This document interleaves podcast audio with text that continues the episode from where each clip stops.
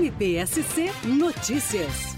Finalizado neste momento, o Tribunal do Júri da Comarca de Fraiburgo, da data de hoje, infelizmente se tratava de um caso grave, de um feminicídio com um meio cruel, motivo torpe e cometido na frente de três crianças, dos três filhos da vítima. As teses do Ministério Público foram integralmente acolhidas, o réu foi condenado a 28 anos de reclusão, com uma pena justa e adequada dentro dos limites legais, em que pese Hoje toda a família da vítima aqui estava presente e é apenas uma pequena resposta pelo fato cometido. Todavia, o Ministério Público enaltece a comarca de Fraiburgo, mais uma vez o Conselho de Sentença, que fez justiça e promoveu então essa devolução, essa retribuição pelo fato, reprevenindo inclusive que novos fatos como esse acabem acontecendo e assim a gente encerra esse odioso ciclo de violência que acaba tirando a vida de muitas mulheres.